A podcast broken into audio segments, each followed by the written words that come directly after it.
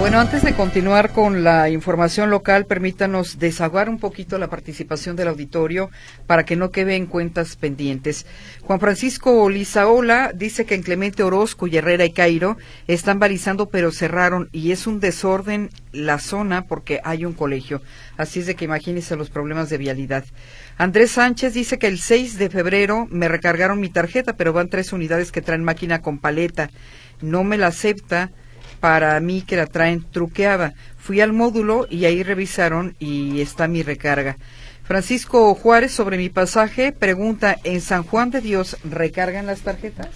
Eh, sí, sí, es de las que usted compra y les mete dinero por su cuenta, sí, son módulos de recarga ese, el del CUSE y el de Juárez. Manuel Castillo, en el mismo sentido, menciona que en San Juan de Dios hay módulo para mi pasaje. Pregunta, ¿es cierto? ¿Y dónde está? Y María Sánchez, ese, teléfono de la reportera era público. ¿Por qué le tiran tanto al presidente? No parecen mexicanos, apoyan más a los extranjeros, debemos defender la no intervención. Creo que nada tiene que ver con eso, señora María Sánchez. En este caso, em, el presidente como autoridad está dando a conocer el teléfono de la reportera. Hay una ley eh, que garantiza la protección de datos personales. Eh, una autoridad no la puede y no la debe violar y en este caso, bueno, no, no entre particulares, pero sí en la autoridad que grave que sea él el que dé a conocer el número telefónico de la reportera, incluso poniendo en peligro su vida. Claro, es un patriotismo malentendido y le voy a decir por qué. Ah, yo particularmente a las 11, Griselda, recibo todos los días quejas de personas a quienes les vulneran el teléfono, que los empiezan a acosar con despachos de cobranza, con mensajes amenazantes, por decirte un ejemplo. Pero lo grave es de que el teléfono, al ser público, puede estar sujeto además a que te lleguen mensajes con phishing, con malware, con condiciones que empiecen a ubicar lo que tienes en el móvil, tus fotos personales, tus cuentas de banco, los datos de tu familia, tu domicilio, tu ubicación en tiempo real donde te encuentras. Entonces no es cosa menor. Si usted cree que el cacahuatito que tiene es nada más para llamar, no. A lo mejor ese sí, pero los que tienen teléfonos con otras funciones, ahí está toda su vida, literalmente, y es por eso importante que esa información se mantenga reservada, se mantenga reservada. El que el presidente dijera que está por encima de la ley, el aspecto moral y político, creo que, bueno, ya usted vería las diferentes reacciones en todas partes de las críticas al presidente por esa actitud, por violar la ley, por no reconocerlo, por decir que lo volvería a hacer y bueno, creo que es lamentable el riesgo en el que puso a la reportera. Por supuesto que iba a haber protestas, una de estas, la del alto comisionado de la ONU en México. Quienes ya han visto su teléfono hackeado, hackeado nos darán razón de lo que decimos y los que dicen que no, que bueno, pues porque estamos defendiendo tanto este tipo de situaciones o porque atacamos tanto, bueno, espero que nunca lo vivan porque entonces se van a enfrentar a una verdadera pesadilla. Y ojalá que de alguna manera pues eh, o pereza masa crítica, a eso me refiero, que la información usted la discrimine, o sea, que se informe, que lea, que tenga más elementos para opinar, no, no a ciegas de cualquier cosa, ¿no? Mm, y acá, por ejemplo, Alex Valdivia en, WhatsApp dice, creo que a lo que se refiere a la radio escucha, no esta, sino otra que nos escribía y nos llamaba, es el que el teléfono de la periodista del New York Times está publicado en la plataforma LinkedIn para poder contactarle pero yo acabo de entrar a LinkedIn y el perfil de la periodista no está disponible ahí. Hay manera de contactarla a través de la plataforma y ella decidirá quién le da sus datos personales. Si es un medio de contacto directo con las personas profesionistas y con los directivos incluso de eh, medios de comunicación o de cadenas televisivas o de otros países, pero sus datos personales no están expuestos. Ahí tú subes cierta información que pones a disposición de los empleadores pero tú decidas a quién se la entregas. Entonces, sí, como que estamos perdidos en esa parte que es un tanto digital. Digamos que luego se rolan en chats o se rolan en internet interpretaciones que son inexactas pero en este caso ni, ni el periódico hasta donde entendemos le ofreció una disculpa al presidente y creo que el presidente siguió todavía despotrecando este fin de semana. Y lo que no debemos perder de vista es que son datos personales. Ni esa persona ni nadie en este país tiene por qué ser vulnerado por ningún otro tercero. Así sea el presidente de la República. Con más razón, ¿no? el presidente de la República. Ocho de la mañana con diecisiete minutos. Vámonos a las portadas Jalisco. Lo que destaca este lunes, este arranque de semana, la prensa escrita. Estas son las portadas de Jalisco. Mural. Sale barato a Morena, derroche en anuncios. El informador. Pese a mejor transporte y rutas, Usan más automóviles en zona metropolitana. Milenio Jalisco. Aprovechan ganga de tres likes argentinos a peso para calentar elección. Diario NTR Guadalajara. Jornaleros, víctimas de las agroempresas. El Occidental. Inimputables y sin terapia. Estas fueron las portadas de Jalisco.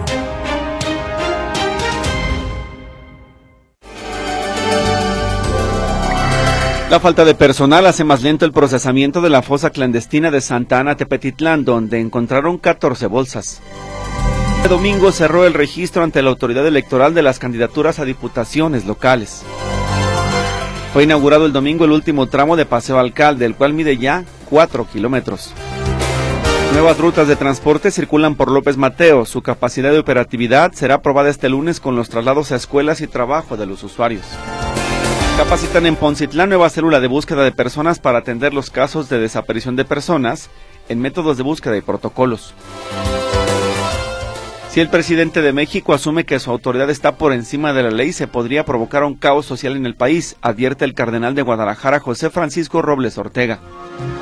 Asesinan a dos hombres en el centro nocturno de Tlajomulco. Las víctimas son dos personas de 25 y 40 años.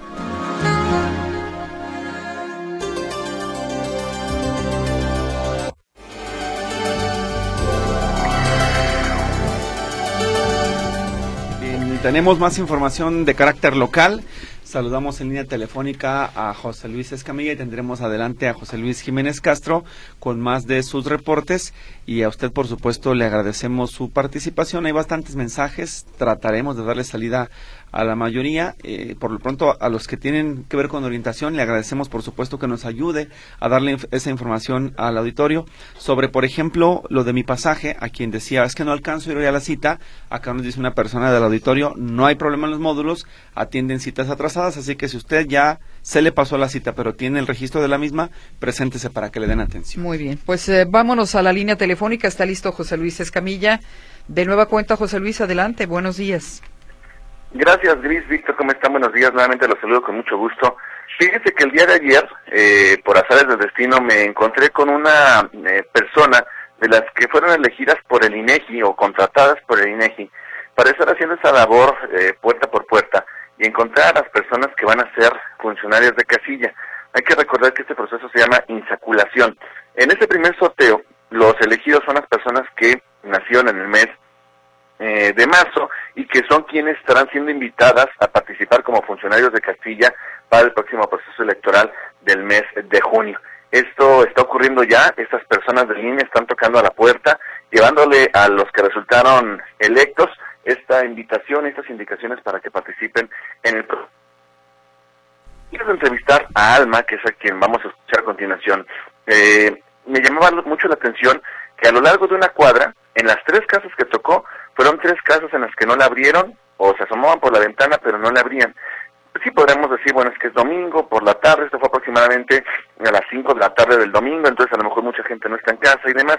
Pero me platicaba Ana que se está encontrando con una negativa constante de las personas a trabajar como funcionarios de casilla. Me decía ella que por cada 100 personas que toca entrevistar para decirles que fueron electas o designadas para participar como funcionarios de casilla, eh, eh, pues el 12%, solamente el 12% dice, sí, sí jalo, sí acepto, sí consideren y demás. De ahí en fuera, no, el resto de las personas, el 88%, está bateando esta invitación que está haciendo el Instituto Nacional Electoral. Si te parece, si les parece, escuchamos a Alma, es esta persona que va puerta por puerta invitando a los posibles funcionarios de casilla. En este momento, bueno, hay mucho joven, a mí me ha tocado eh, visitar muchos jóvenes y se niegan a participar. La falta de información, la falta de madurez, yo pienso también, y mucho tiene que ver los papás. ¿Por qué me dicen jóvenes? Este, ¿La mayoría de los que salen son jóvenes o por qué? No, es en general, pero aquí en, en esta parte de la colonia, que, que bueno, es lo que es el, el distrito 3725, estamos hablando de que sale mucho joven entre los 18 y 25 años. Tenemos también muchos adultos, adultos mayores que bueno, también ya por su edad, por alguna enfermedad no pueden participar. Y pues los que estamos en un promedio de edad entre los 40, 50 años, es muy difícil que acepten. ¿eh? Pues entonces nadie, ni joven ni maduro. A ver, de una totalidad de 100 personas, ¿cuántos le dicen, sí, sí me interesa, sí acepto participar? Hasta ahorita yo pienso que es como un 12%. Los que aceptan. Los que aceptan. Bajísimo. Es muy bajo. Es muy bajo. Sin embargo, una vez que se termine este, este periodo, se va a hacer una segunda insaculación y ya de ahí vamos a ver si se completa para el número de representantes de casilla. Hasta ahí quedamos y si no ya se va a abrir lo que es todo el, lo, el padrón electoral. Ahí lo que decía eh, esta señora Alma, que estaba haciendo esta labor para el Instituto Nacional Electoral, ustedes recuerdan, en otras ocasiones se hacía por la letra del apellido, la primera letra del apellido. Ahora no, ahora se hizo por mes. Entonces, bueno, es un índice bajísimo, de acuerdo con lo que decía ella en, en campo. 12% apenas de las personas que son entrevistadas son las que aceptan participar en este proceso electoral. El pretexto más común, híjole, es que ese día tengo un viaje híjole, es que es el único día que descanso, híjole, es que yo trabajo y demás, sí que está costando trabajo, que está costando trabajo reunir eh, pues eh, a las personas que estarán eh, trabajando como funcionarias de casilla, que por cierto, hagamos la acotación, un servidor y Héctor Escamilla, los dos somos de Mazo, seguramente a los dos nos van a, nos van a visitar las, las personas del INE, así que vayamos preparándonos, eh, Gris, de que no vas a tener dos reporteros para ese día. Mi reporte, compañeros. Ya días. sabía que es algo, algo así ibas a decir, José Luis. Primero la labor cívica. No tuvieras tanta suerte, amiguito. No, y saben que ya sería la segunda vez en todas las eh, varias elecciones que me han tocado cubrir, sería la segunda vez que me podría tocar ser funcionario de casilla. Ya, ya me toca ahora sí. Sí. Eh, no creo que te escapes de la reporteada, pero bueno. Gracias, José Luis. Hasta luego, buenos días. Lo cierto es de que los capacitadores en nuestros casos sí entienden cuando le decías, a mí me tocó allá hace muchos años, ¿no? Y me decía, oiga, es que le toca, le dije, no puedo, trabajo, "Ay, pero no puede pedir permiso, le dije, tengo que cubrir la jornada Sí, electoral, claro. No, y soy reportero, me Sí. dijo, ah, no, bueno, pues sí, Sí, ni sí, modo. sí, hay profesiones que no son compatibles Sí, en sí, este caso, ¿no? Por supuesto. Pero bueno, eh, que se vaya preparando José Luis, ¿no? Sí, sí. Porque el viernes comienzan las, la- las campañas y meses de cobertura hasta el día de la ele- elección el próximo 2 de junio. Y ya esta elección tiene sus características, empezando por las dimensiones. Así es. Y ya le platicaste que va a ocurrir a Claudia Sheinbaum. Vámonos con José Luis Jiménez Castro. Adelante, José Luis. Hola, hola, ¿qué tal? ¿Cómo están? Muy buenos días. Fíjate que hoy podría decidirse la suerte de Ani, esta elefanta que, bueno, está eh, todavía a resguardo allá en un frontón, imagínense, vamos en una cancha de frontenis, allá en la zona de entre Lagos de Moreno y León, Guanajuato, y que, bueno, ha sido noticia sobre todo en redes sociales, no, también en medios de comunicación en los últimos días y en las últimas horas. Hoy, la Profepa podría decidir si Ani, esta elefanta de la que no se sabe datos reales, si tiene 20 años, si tiene 35, pero lo que sí se sabe es que viene de un circo, viene de un circo y que se encuentra que no en pésimas condiciones, sí en condiciones eh, pues no aptas para un elefante, para un animalote de ese tamaño. Bueno, hoy la profeta tendrá que decidir si Ani se traslada al zoológico de Guadalajara, al zoológico de León, Guanajuato, incluso al African Safari. Pero aquí vamos más allá. ¿Se acuerdan ustedes que en el 2015, en el 2015, eh, se decidió finalmente que los animales no podrían estar en los circos? A raíz de entonces, una gran cantidad de animalitos, eh, todos los que trabajaban en el circo, tigres, leones, elefantes, caballos, llamas, bueno, todos los animales que trabajaban en los circos, pues no se supo su destino.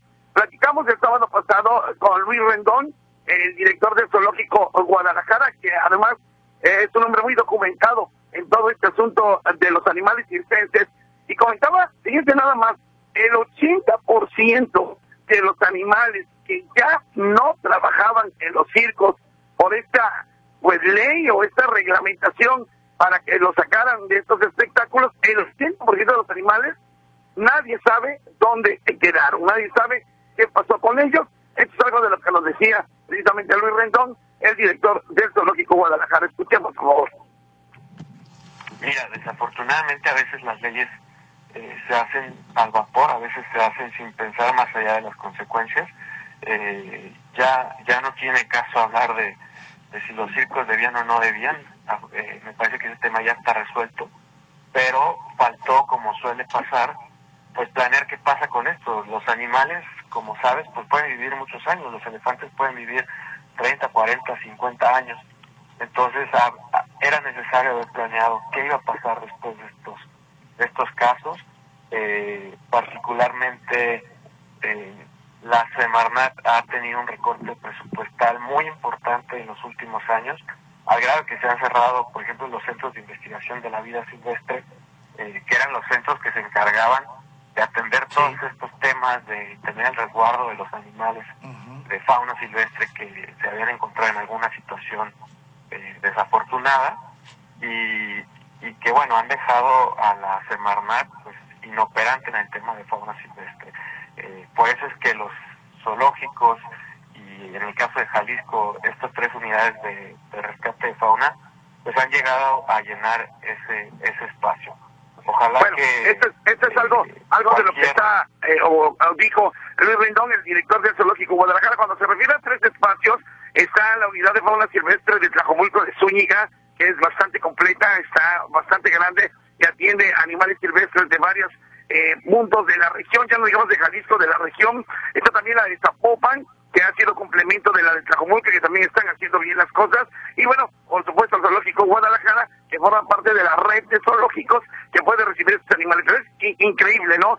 ¿Qué ha pasado con los animales que ya no están en los circos? Bueno, ahí queda, ahí queda la duda. El 80% de ellos se perdieron, no se sabe qué ocurrió, y el, el 20% restante o si bien les fue, están en, algún santuario y si más o menos les va bien, pues por lo menos salen en los medios de comunicación, como la elefanta que está allá en el zoológico eh, de San Juan de Aragón en la Ciudad de México, el vino Benito y ahora Ani, Ani la jirafa Benito me refería, y ahora Ani allá en San Juan, eh, en el lago de Moreno. Y lo repito, hoy se decide el destino de este Paquidermo, si se viene a Guadalajara, si se va a León o si se va al África Safari de Puebla. El reporte que les tengo, compañeros, muchas gracias. Muy buenos días. Bien, pues el African Safari de Puebla tiene una gran experiencia en el rescate de animales, incluso de África. Parece increíble, pero tienen años, años de trabajo, tienen especialistas y creo que, pues, a, reserva de lo que tú comentes, no sé cuál sería el mejor sitio, pero ese podría ser un destino favorable. Podría ser, sí, claro, podría ser. Ya nos decía el director de zoológico, también ellos tienen varios elefantes aquí en Guadalajara y vaya que el zoológico Guadalajara eh, se ha superado mucho. Eh, los médicos veterinarios o tecnistas que están en el lugar ya son especialistas de, de, cada uno de las eh, de los animales, de, este, de los gorilas, de los elefantes, de las jirafas y demás. Así que también aquí puede quedar como dato curioso, como dato curioso. Allá a mediados de los 70, cuando el African Safari comenzó allá por Valsequillo, Puebla, pues resulta que al dueño, al dueño lo mató un león, ¿sí? El señor Camacho, no me acuerdo ahorita su nombre, el papá de los ahora, que son los hijos directamente que aceptaron a, Benito allá en el África Safari, lo mató un león y parecería que el África Safari iba a cerrar sus puertas después de lo que había pasado, ¿no? Por el contrario, creció y vaya, vaya que sí con mucho éxito. Ese reporte, compañeritos. Bien, José Luis, y nada más preguntar yo por espacio, ¿el zoológico Guadalajara sería suficiente para Ani, digo, debido a la población que ya tienen ahí, o no estarán ya como muy apretados, digo, tratándose de la especie de la que estamos hablando, un paquidermo? Eh, mira, me dijo el director del zoológico que sí hay espacio para Ani, claro que hay espacio para Ani, y que puede llegar precisamente al zoológico Guadalajara. Bueno, pues ojalá que así sea también, eh, por supuesto que aquí podría ser un buen lugar para ella. Muchas gracias, José Luis, por el reporte. Hasta luego, muy buenos días. Gracias, muy buenos días. Pues sí, Guadalajara. una alternativa, sí, sobre todo por, el manejo, la experiencia que se tiene. Benjamín García dice que el presidente López Obrador insulta, descalifica, pone adjetivos a sus opositores, pero los delincuentes es bastante suavecito y muy cortés. Marta Casillas deben ser neutrales, veo que critican mucho al presidente. Imaginen que ataquen a sus hijos con calumnias, a ver si no los defenderían. Aurora Avaroa dice que López Obrador debería demandar por lo que dice que lo difaman, pero no lo hará porque sabe que es cierto. Quienes lo defienden son borregos, es lo que dice Aurora Avaroa. Alfredo Coronel, para quienes necesitan saber las rutas de camiones, les doy un tip.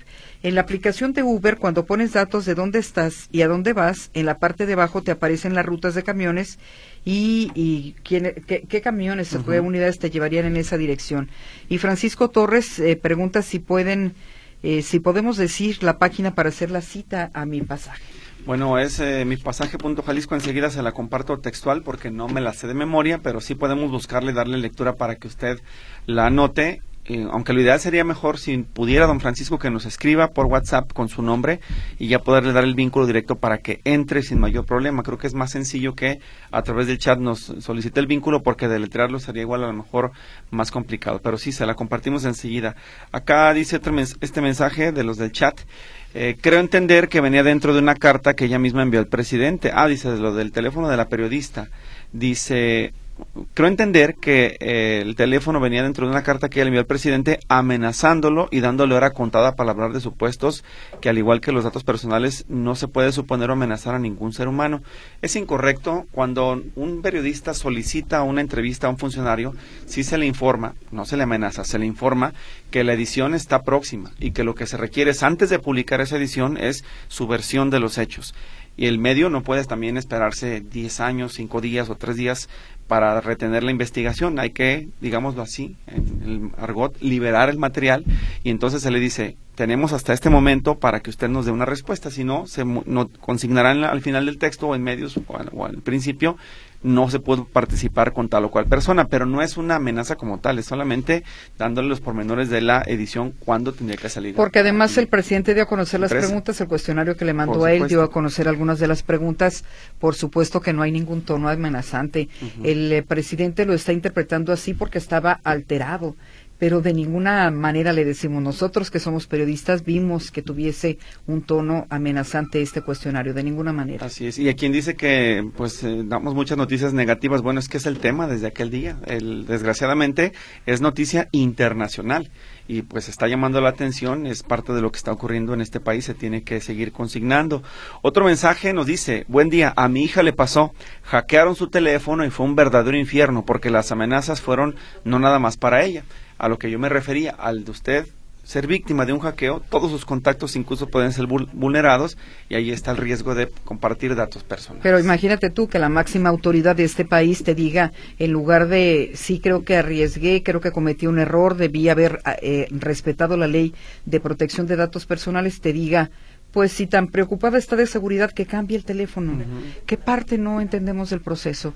Por eso, eh, de alguna manera, ve lógico que el presidente pretenda eh, desaparecer eh, al INAI en este caso, porque no entiende el punto medular de esta ley que además costó muchos años para que fuera posible. Y además que también el fin de semana fue víctima su hijo, José Ramón López Beltrán, del hackeo de su teléfono, al igual que Claudia, al igual que Xochitl Galvez, también el teléfono de él fue vulnerado. De la filtración de su número, de su número, y él decía, es que no es la primera vez que me pasa, sí, pues ese es, ese es precisamente el asunto, que deberían entender por experiencia propia que la información personal se tiene que proteger de cualquier persona, más la de los hijos del presidente, ¿no? Sí. Ahí está.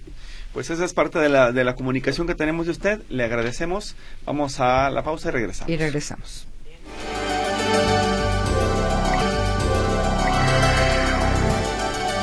Bien, estamos de regreso. Nos piden apoyo para un servicio social. Permítame darle lectura para si usted puede apoyar, colabore con este caso.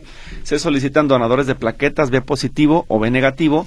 Los voluntarios acudan al Centro Médico Nacional de Occidente. Hay que mencionar al paciente José Jesús Corona a la Torre, que está en la cama 7141, séptimo piso, en el área de cardiología. Si usted quiere más información para donar, hay que llamar al 352-193-3416. Le repito el número, 352-193-3416. Es sangre B positivo o B negativo para el paciente José Jesús Corona La Torre, cama 7141, piso 7, cardiología del Centro Médico Nacional de Occidente del Seguro Social. Dice Jorge Rojas, el corredor que fue atropellado por la motocicleta no puede denunciarlo y demandarlo porque pudo haber sido un ganador y perdió la oportunidad. Esto dentro del maratón de Guadalajara, ¿verdad? Bueno, sí, fue lo que nos comentaba Manuel y la pregunta pues sería específicamente qué condiciones, en qué condiciones te registras y firmas algún acuerdo, un contrato que los excluye de alguna responsabilidad. En teoría debería ser un recorrido seguro, vigilado por las autoridades, pero es una buena pregunta para el equipo de deportes y la dejamos, por supuesto, sobre la mesa.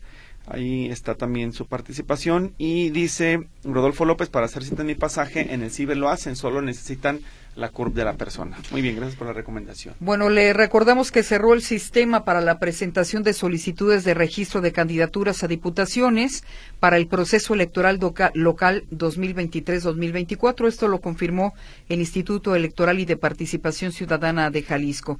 Del 12 al 25 de febrero, el registro permaneció abierto para que los partidos políticos y las coaliciones presentaran las solicitudes de registro de sus candidaturas a diputaciones locales de mayoría relativa y de representación proporcional. Se prevé en total el registro de 120 personas para diputaciones de mayoría relativa y 162 personas para diputaciones de representación proporcional. Terminan los plazos, así es de que ayer se cerró este registro. Bien, y en otras noticias, el gobierno del estado asegura que se detectaron a tiempo los medicamentos oncológicos caducos que envió la federación y no fueron recibidos en los hospitales del estado, de acuerdo al reporte que dio el gobernador Enrique Alfaro. Usted recordará que en la semana pasada se hablaba de, una de unos datos de medicina que llegó aparentemente tarde de parte del sistema de, de, abastecimiento nacional y que en el caso de Jalisco había medicamentos caducos a punto de caducar. Bueno, pues el gobierno del estado asegura que no hubo problema, que ellos en lo particular tienen el 90% de la cobertura de medicamentos para niños contra el cáncer por una alianza que se tiene con además organizaciones civiles y bueno, ya decía Claudia, parte de este esquema de trabajo que se está utilizando para mantener siempre el abasto por lo menos al 90% incluye que en los próximos días se pueda dar a conocer el nuevo sistema de credencialización para el Sistema Estatal de Salud con un expediente clínico electrónico. José Luis Escamilla nos compartía también que en los últimos días elementos de la Guardia Nacional desmantelaron al menos seis narcocampamentos utilizados por la delincuencia organizada en los límites entre Jalisco y Zacatecas. Estas improvisadas instalaciones fueron armadas con palos, tubos, maderas y plásticos, donde fueron localizados implementos para cocinar y para dormir. Los campamentos fueron encontrados y desmantelados en un corredor de aproximadamente 150 kilómetros entre los poblados del Soyate, del lado de Jalisco, y Potrero de Gallegos, del costado de Zacatecas. En estos campamentos fueron encontrados también un fusil de asalto, tres cargadores, 583 cartuchos útiles de diferentes calibres y ropa táctica. No se logró la detención de persona alguna, pero se especificó, se logró eh, confirmar pues que se trataba de narcocampamentos. Ya ha sucedido, por ejemplo, que algunos jóvenes son desaparecidos y reclutados de manera forzada para tenerlos precisamente en estos narcocampamentos y de ahí movilizarlo de acuerdo a la estrategia que tenga la delincuencia organizada. Así es. Ya tengo la respuesta de la persona que preguntaba Griselda por el tema de mi pasaje. Si están escuchando, bueno, ojalá lo pueda notar el señor eh, Francisco Torres. Es mi pasaje con un guion medio y luego las letras SSAS, que significa Secretaría del Sistema de Asistencia Social, por eso es SSAS. Punto .jalisco.gov.mx. Le tiene que aparecer una pantalla verde en donde una ventana en color blanco le pide la CURP, la modalidad en la que se quiere registrar y entonces usted ahí comenzará el proceso para hacer su cita. Es importante que entre ese vínculo correcto para que puedan darse de alta en la plataforma de mi pasaje en la medida de lo posible ya en los módulos que están aquí metropolitanos, que es donde están atendiendo y dando el servicio. Bien, vamos a hacer una pausa, regresamos con más información.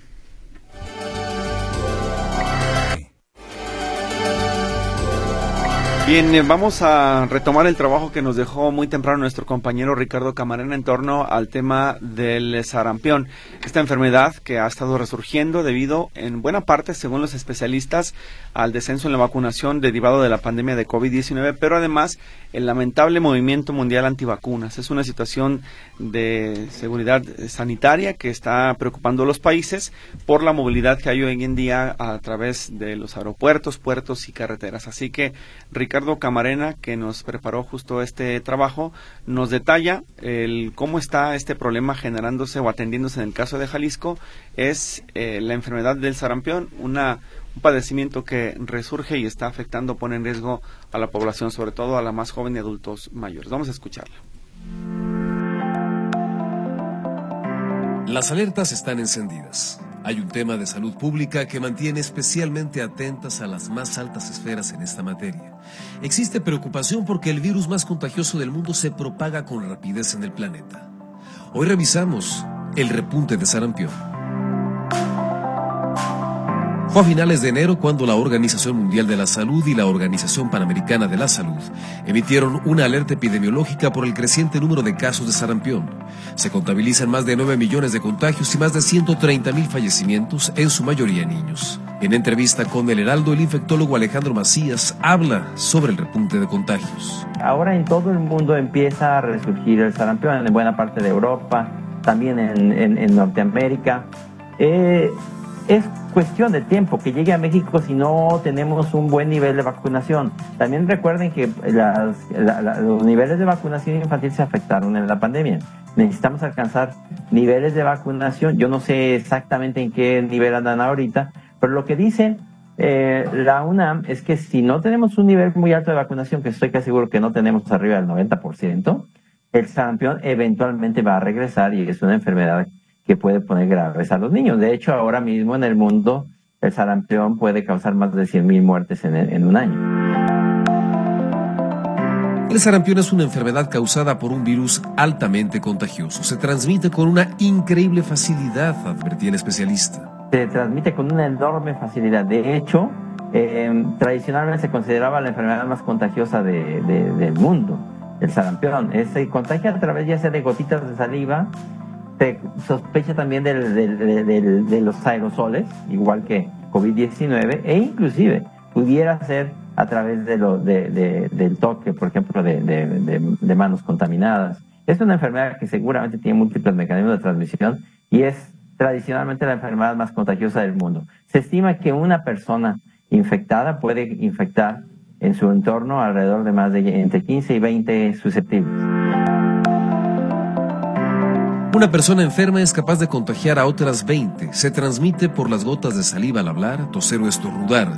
El director de promoción y prevención de enfermedades del OPD Servicios de Salud, José Segura Arias, habla sobre los síntomas.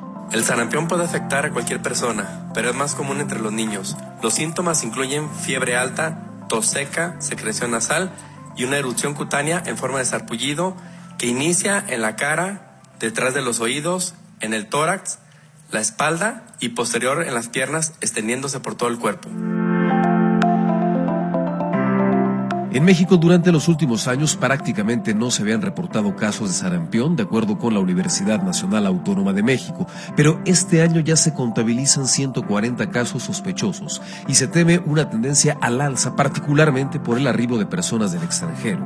Y es que los mitos sobre la vacunación contra el virus aún están muy presentes. Así lo reconoce en entrevista con France 24 Joseph Kaplowitz, investigador de la Escuela de Medicina de Nueva York. Dicen que causa autismo, que las vacunas tienen mercurio, que la enfermedad en sí misma protege contra el cáncer, que la enfermedad protege contra el eczema. Como estas, hay otras cosas falsas que le están diciendo a la comunidad y la comunidad se lo está creyendo. Las autoridades en Jalisco también están en alerta. De hecho, recuerdan a la población que se cuenta con más de 50 mil dosis de la vacuna triple viral que protege contra esta enfermedad, la rubiola y la paratoditis. Sobre la importancia de la vacunación habla el académico de la UNAM, Jorge Baruch, en entrevista con Milenio. Hay vacunas, las vacunas son seguras. Debemos de fijarnos, debemos de revisar que nuestros niños cuenten con el esquema completo que consiste en dos dosis. Generalmente la primera se aplica al año de herida y la segunda dosis se, aplica justo antes de entrar a la primera, de entrar a la primaria a los seis años de edad. Generalmente las personas que nacieron antes del 95, o sea, jóvenes, adultos jóvenes, deben de recibir un refuerzo en, en la adolescencia. La recomendación de las autoridades sanitarias es apostar a la prevención. Y la prevención es vacunar, especialmente a los menores de 5 años que no hayan recibido el biológico. Notisistema, Ricardo Camarena. Esperamos que este trabajo le haya dado más luz sobre el tema y por supuesto que haya despertado su interés por estar siempre al pendiente de los escuadros y esquemas de vacunación básicos para sus hijos, sus familiares, sus nietos. Es importante para prevenir en materia de salud. Bien, hay más participación del auditorio. Sara, Sara, Jiménez dice, no puedo creer que haya gente que defienda a López Obrador. Se ve que los tienen maiceados. José Luis Rodríguez, cada ocho días quieren hacer carreras. Si ya saben quiénes son los kenianos, quienes se ganan en este caso los maratones.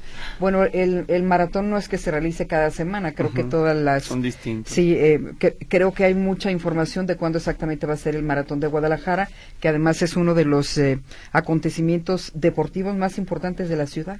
Así es. Y bueno, lo que se ha cuestionado mucho es que la presencia de kenianos opaca a los, a los nacionales, pero pues eh, los- lo que yo he leído de los eh, portales deportivos y los expertos en el tema es que su complexión física y su disciplina para entrenar los ha convertido en la potencia que son y a eso se dedican En su literalmente. disciplina, claro. Viven de los maratones. Porque incluso tienen condiciones adversas, más adversas Muy. que los mexicanos y sin embargo, bueno, son deportistas que se están preparando todo el año para venir eh, a Guadalajara y yo creo que no será la única competencia en la que participan precisamente para tener para tener dinero. Así es, y no sé qué tan exitosos sean en Olímpicos, no, no he hecho el comparativo, Griselda, cuando es ya una competencia mundial entre países, creo que no les va tan bien, porque hay otras figuras más importantes, entonces sí llama la atención el comentario, pero bueno, es parte de la vida Lo que sí, qué barbaridad la cantidad de personas que participan cada año, ¿eh? Sí, sí, sí, algunos eh, Más de hasta por 21 el, mil personas. por el mero gusto, ¿no? Como esta persona que se veía... Iba con bastón. Con su bastón caminando ahí. bueno. José Rodríguez, gracias por su comunicación. Dice que él no acepta que un extraño llegue a regañarlo a su casa y menos que un país extranjero a su país. Es lo que dice don Bien, José Rodríguez. José Luis López, López Obrador también es jefe de las Fuerzas Armadas. Si no se defiende él, ¿cómo va a defender al pueblo? Es lo que menciona don José Luis. Rebeca Hernández, todas estas enfermedades son por las vacunas experimentales que nos han puesto. Quieren acabar con la sociedad. Le recomiendo el libro de Efectos Adversos.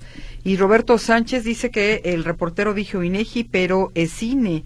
Los ciudadanos deben estar bien capacitados porque debes convencer con educación cívica, es lo que esta mañana aporta a través de su eh, comunicación don Roberto Sánchez. Le mandamos un abrazo. Gracias. Dice acá Rodolfo López para hacer este, bueno, el de mi pasaje ya no lo compartían. Por otro lado, Patricia Pinal dice, les recomiendo la aplicación, la aplicación Movit. En ella consultas en línea camiones, horarios y cómo llegar a donde necesites. Te indica dónde están las paradas, también te avisa de los cambios de la ruta. Si a usted le interesa, se escribe así M W V I T y se dice Movit, ¿no? Es la aplicación disponible en internet para que usted pueda aprovechar los traslados en la ciudad. Otro mensaje dice, ahora, ahora ustedes son tendenciosos, entonces está mejor que los extranjeros intervengan en columnas impunemente. Ustedes también son chayoteros, es lo que nos manda a decir esta mañana.